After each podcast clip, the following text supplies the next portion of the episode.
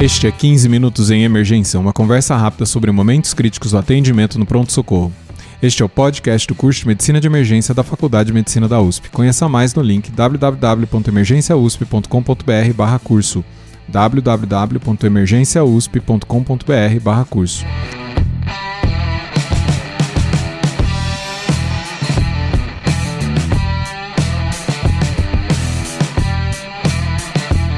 Este é o episódio 98 e vamos falar do excesso de intervenções em população frágil. Sou o Dr. Júlio Marchini, está aqui comigo a doutora Sabrina Ribeiro. Ela é coordenadora da Unidade de Cuidados Intensivos do Pronto Socorro do Hospital das Clínicas da Faculdade de Medicina da USP. Você também precisa conhecer o podcast que ela faz junto ao curso de Cuidados Paliativos da Manolha Educação. É o Papo Paliativo, que você encontra nos agregadores de podcast. Tudo bem, doutora Sabrina? Júlio, que bom estar aqui de novo, episódio 98 já, né? Que coisa incrível que eu vi nascer, o 15 minutos. É, é muito bom estar aqui e é muito especial estar falando desse tema que me preocupa muito e que vai ter muito impacto na prática de vocês. E eu acho que para ilustrar o, o tema, que às vezes parece um pouco abstrato, nada melhor do que um caso né? vai tornar ele bem palpável para a gente entender. É, o tema desse episódio surgiu desse caso, né? Então eu vou contar para vocês. Imaginem um senhor de 85 anos, muito ativo, que mora sozinho, que dirige, que faz atividade física, caminhada, que tem uma vida social. E aí um dia esse paciente tem uma retenção urinária. Aí ele vai na emergência, é, é passado uma sonda de alívio, ele parece ter uma infecção urinária. Isso é tratado clinicamente e ele poderia ter ido para casa, mas não foi o que aconteceu. Porque lá foi detectada uma arritmia. Esse paciente tinha uma fibrilação atrial, com uma frequência em torno de 120, 130 pelo que a filha me relata. E, e, esse paciente é 85 anos, né? 85 anos. Qual a porcentagem de pacientes de 85 anos que tem fibrilação atrial, doutor Júlio? A idade é um dos maiores fatores de risco, de fato, para fibrilação atrial. 85 anos é uma população bastante prevalente. E eu vou lembrar também que isso foi um achado e nada tinha a ver com a queixa clínica dele. Mas ele acabou sendo internado por esse motivo. Ele foi anticoagulado, é, foi feito um eco transesofágico, ele foi posteriormente cardiovertido. Cardioverter não é uma coisa simples, né? Você tem que assegurar que não tem trombo. Então, como é que faz isso? Vou fazer um eco transesofágico, o eco transesofágico 85 anos, eu vou sedar esse paciente. É, Tá, tá, tá, complicando. E tá complicando sem um benefício demonstrado em evidência em relação à terapia mais conservadora, que seria controle de frequência, né? Mas vamos nessa. O paciente internou, múltiplas complicações, foi diagnosticado uma insuficiência cardíaca de fração de ejeção de 45%, que era, volto a dizer, assintomática. Então ele saiu com vários vasodilatadores, tratamento padrão e anticoagulado com a pixabana. Esse paciente volta para casa. É, começa a ter dificuldade de andar, que é algo que ele não tinha. É, ele teve outra complicação frequente também de, de internações prolongadas, que é o delírio, né? E o delírio é um marcador de piora de desfecho, né? Muito importante, né? Ele é um, ele é um, é, o delírio, ele é um marcador de gravidade, ele é um marcador de piores desfechos, ele é um marcador de perda funcional também. E aí esse paciente volta para casa numa condição completamente diferente. Na verdade, ele volta para casa da filha, que começou a cuidar dele a partir desse momento. E aí ele começa a ter quedas com sintoma de hipotensão postural. E uma dessas quedas, ele começa a evoluir com uma confusão mental e tal. E onde, eu conheci este paciente? Eu conheci este paciente na UTI com o diagnóstico de um hematoma subdural em delírio, com uma sonda nasenteral, é, com contenção mecânica, amarrado, restrito. E isso, esse caso me chamou muita atenção porque a filha fez muita questão de dizer como essa internação foi um marcador na vida do paciente. Para o pior, doutora, antes dele internar, ele fazia tudo. E a outra coisa que ela fala é: doutora, era só uma infecção urinária. E, e essa internação inicial, 60 dias, isso? 60 dias. Mas é porque se você quiser achar um motivo para manter o paciente internado, você sempre vai achar, né? Bom, ainda mais no 85 anos, ainda mais nessa população, né? É, exatamente. É, e, e, e, eu nem quero julgar as pessoas que cuidaram desse paciente atrás. Eu acho que elas fizeram o melhor que elas podiam por esse paciente. Mas eu acho que a gente subestima o impacto de uma hospitalização na funcionalidade de um paciente idoso. Eu acho que a gente subestima a morbidade associada com uma internação. Eu acho que a gente subestima a perda é, de massa muscular e, e, as complicações associadas com a internação, que são múltiplas. Tem é, evidências mostrando que os pacientes é, desnutrem, né? A albumina caem no, no começo para o final da internação, a gente não consegue alimentar eles direito. É, eles saem mais fragilizados ainda. E por que, que eu achei tão importante trazer esse caso? Porque a gente entende intervenção como o melhor cuidado para prolongar a vida. Está na nossa cabeça muito claro que se a gente entubar, o paciente vive, se não, o paciente morre. Se a gente, sei lá, cardioverter, o paciente vai viver mais ou qualquer outra coisa. Se a gente tratar coisas que não têm sintoma, isso cada vez mais é demonstrado que não é verdade, né?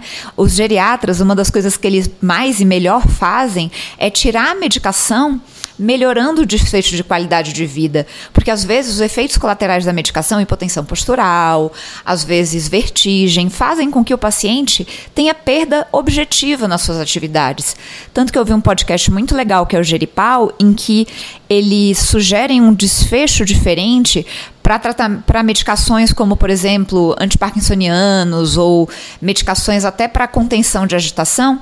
É, um desfecho de atividades prazerosas. Então, se o paciente tem uma perda nas atividades prazerosas, seja caminhar, seja conviver com a família, seja ficar acordado, seja qualquer coisa, isso é considerado é, como uma coisa indesejada. O que, que seria, nesse caso, a lição para emergencista? Eu acho que a lição para emergencista é que você tem que olhar para o problema do paciente que está na sua frente e não para o problema que ele não tem. Né? E eu acho que a gente tem que ter, saber também que não existe só uma normalidade, né? Que a normalidade não é só o paciente de 30 anos com frequência cardíaca de 60, que pode fazer parte de uma homeostase diferente o paciente de 85 com uma FA e frequência de 110, inclusive porque ele está incomodado, porque ele está com bexigoma, né? E, e fração de ejeção de 45% sem, sem sintomas sintoma. de, de insuficiência cardíaca vivendo sua vida, né? Exatamente. Então, eu acho que o foco do emergencista sempre tem que ser o que está incomodando o paciente, o que o trouxe e sim, o que é ameaçador à vida. Aí eu nem vou entrar na discussão de cuidado proporcional, de objetivos de cuidado, não é nem aí. Eu estou falando de realmente um aspecto técnico, que às vezes, sendo intervencionistas, a gente está agregando efeitos colaterais, a gente está agregando risco, a gente está agregando morbidade e a gente está piorando o desfecho do paciente cujo desfecho a gente queria melhorar. Especialmente nessa população frágil, né? Eu acho que essa que é a mensagem que você está dando, né? Exatamente. Na emergência, a gente tem o paciente muito grave e não é desse paciente agudamente muito grave que eu estou falando. Eu estou falando daquele paciente, daqueles 50% que visitam a, a emergência no último mês de vida. 50% dos pacientes no estudo americano visitaram a emergência no último mês de vida. Os 75% que visitaram nos últimos seis meses.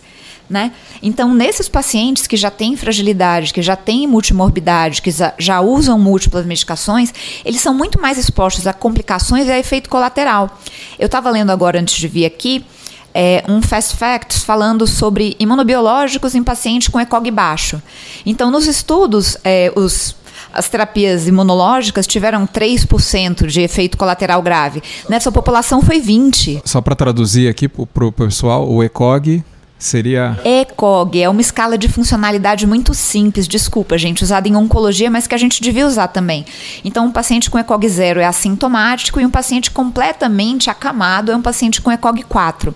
E a funcionalidade, muito mais do que a idade ou qualquer outra coisa, marca os desfechos tanto na UTI como na emergência, como nas, em cirurgias, sejam elas eletivas ou de urgência, qualquer coisa que o paciente for passar um paciente que tem dificuldade de deambular, que é frágil, que não consegue, por exemplo, subir um lance de escada, que é muito sintomático, que precisa de cuidados, que não consegue realizar suas atividades sozinho, vai ter piores desfechos. E esse é o paciente que a gente mexe tentando resolver e às vezes a gente bagunça tudo mais ainda. Eu tive um outro exemplo recente, que foi de um paciente que tinha uma síndrome mielodisplásica. e tinha uma boa funcionalidade. Só que ele entrou num estudo, eu acho que era com azacitidina, era um tratamento experimental, e de, a partir do momento que ele começou a fazer, ele começou a aumentar a necessidade transfusional e ele vinha com uma complicação infecciosa na emergência, que talvez ele não tivesse, né?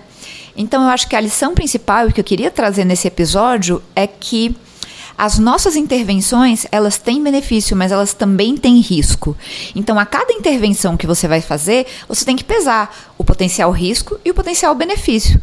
Quanto tempo que a gente levou para perceber que o nosso soro tão inocente tinha cloreto, gerava acidose, tinha água, gerava hipervolemia, né? No Covid, quantos pacientes que a gente recebeu recebendo 6 litros por dia, que era só enxugar a prescrição e às vezes a gente estubava um paciente, né? Então, para algumas coisas isso já está muito claro, isso já está muito evidente, mas para outras talvez não esteja, e o que eu queria deixar mesmo é um princípio, uma forma de pensar. Isso é um problema para o paciente? Isso ameaça a vida dele imediatamente? Se não, não vamos mexer. Não vamos mexer, mesmo porque na emergência é um paciente que a gente não vai seguir. Seria diferente se esse paciente estivesse no seu consultório ele chegasse, olha, doutor, estou com tontura, e aí você avalia ajusta a medicação. Não é esse o caso. Então, eu acho que principalmente na emergência a gente tem que privilegiar a segurança dos pacientes. O consultório não é o foco aqui da nossa conversa, mas tem medicação que não foi testado em acima de 80, 90 anos e o benefício de repente não vai ser vai ser longe o que foi o que foi demonstrado em estudo, né? E aí aí entraria ali o, o, né, a suspensão das medicações nessa idade, né? Então, é, esse paciente frágil, né? Você está vendo um paciente frágil diante de você, ele veio com, ele veio por uma queixa específica. Vamos tentar resolver essa queixa. É, ah, detectou uma, uma FA, né? Eu sei de muitos problemas de FA, mas ah, qual que é o chá de desse paciente? Mas o chá de na verdade, é um risco ali de, de é, um acidente vascular cerebral 5, 6% ao ano. Exato. Quantos anos mais o nosso paciente de 85 anos vai viver, né? Qual é o potencial benefício e qual é o potencial risco? Quedas são super frequentes nessa idade, nessa população. E aí parece que é má medicina você não anticoagular, mas não é. Às vezes é a medicina mais segura, especialmente se você sabe que esse paciente é frágil e usa um andador e usa uma bengala. Se ele tem risco de queda ainda, pensar 10 vezes se eu for começar esse anticoagulante ou não. A conta aí do, do Vasque, ou se você for fazer um Heads Bled ali, não tem ali risco de queda, né, para pensar, mas a gente tem que incluir isso no nosso raciocínio. Outra ponderação em uma intervenção é a internação. Sim, né? com certeza. Com certeza. A, a, internação, ainda mais quando a gente tem a questão do Covid, uma política restrita de visitas, é uma coisa muito. Você tira do ambiente, você tira da rotina, você tira da alimentação, é barulhento, é bagunçado, é doloroso. Não tem escuro à noite. Não tem escuro à noite, não tem silêncio. Tem pacientes que quando, quantas vezes você já ouviu? Ah, doutor, eu tive que arrastar ele para cá porque ele não queria vir de forma alguma. Por que será que ele não queria vir? Tem pacientes que a gente manipula, às vezes encosta na UTI, às vezes com todo carinho, parece que você está batendo no paciente, parece que ele se sente agredido, invadido. E isso é mais importante ainda para os pacientes com demência. Então, os pacientes com demência têm maior incidência de delírio, maior risco de perda funcional. E mesmo o idoso que não tem demência, eles têm um risco de até um terço de perda, por exemplo, cognitiva, depois de uma internação em UTI. Então, é, essa internação em UTI ela é essencial? Se for para uma monitorização, por exemplo, após um procedimento, será que precisa mesmo? Será que isso não poderia ser feito num quarto com uma visão mais próxima, né? Então eu acho que a gente tem que ser muito objetivo em relação às nossas intervenções, saber o que para que a gente está fazendo cada coisa, qual é o nosso objetivo e principalmente reavaliar e reconhecer se a gente está ou não sendo benéfico. Você comentou desse número alto né, dos idosos que, passam no pronto-socorro logo antes de, de morrer. E às vezes é o cuidador que está trazendo, né? Porque ele tem medo. Eu não estou cuidando bem, ou eu vou deixar meu, meu pai, minha mãe aqui sofrer. E, mas assim, talvez ele não saiba nem externalizar isso, né? E uma das coisas que ele pode estar tá buscando no pronto-socorro é, é conforto, né? E talvez a, que jeito que a internação vai in, entrar para beneficiar isso ou não, ao invés de é, cartesianamente a gente querer tratar como um paciente não frágil que talvez fizesse sentido. Né? Que bom que você trouxe isso, porque às vezes a gente interpreta que quem trouxe o paciente para o pronto-socorro traz porque quer que ele viva de, a qualquer custo. E muitas vezes isso não é verdade, isso não é expectativa. Mas, mas talvez ele externaliza isso, talvez ele nem ele não saiba direito o que ele, ele quer ali. Às né? vezes o externalizado é faça alguma coisa, faz alguma coisa para o meu pai, né? E o faz alguma.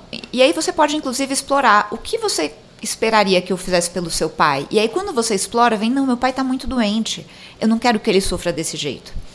E quando é que é necessária a internação num paciente em final de vida? Num paciente que tem sintomas mal controlados, controlar a dispneia, controlar a dor muito intensa em casa, às vezes é complicado, especialmente para quem não tem uma, uma estrutura de home care.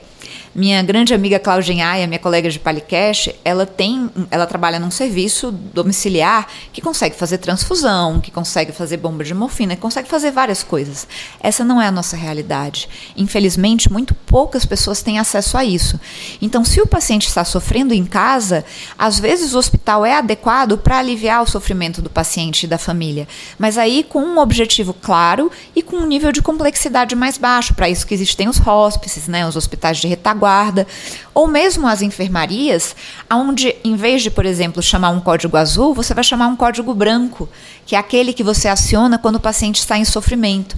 E o objetivo é chamar e aliviar o sintoma. Então a ideia é sempre cuidar com um objetivo ajustado para cada fase de doença. Doutora Sabrina, que seria a sua mensagem final? Eu acho que a minha mensagem final é que a gente tem que olhar cada vez mais para o paciente e cada vez menos para os números para os números, para os laboratórios. Quanto paciente que fica internado tempo demais porque o PCR que era 45 foi para 49 e aí acaba evoluindo com uma complicação relacionada ao tempo de internação e não necessariamente aquilo que é, pode ser uma variação do normal, uma inflamação por qualquer outra causa, pode ser um hematoma reabsorvendo. Então, eu acho que a gente é, tem cada vez mais números e exames e tecnologia, mas a gente tem que ser, especialmente na emergência, muito objetivo.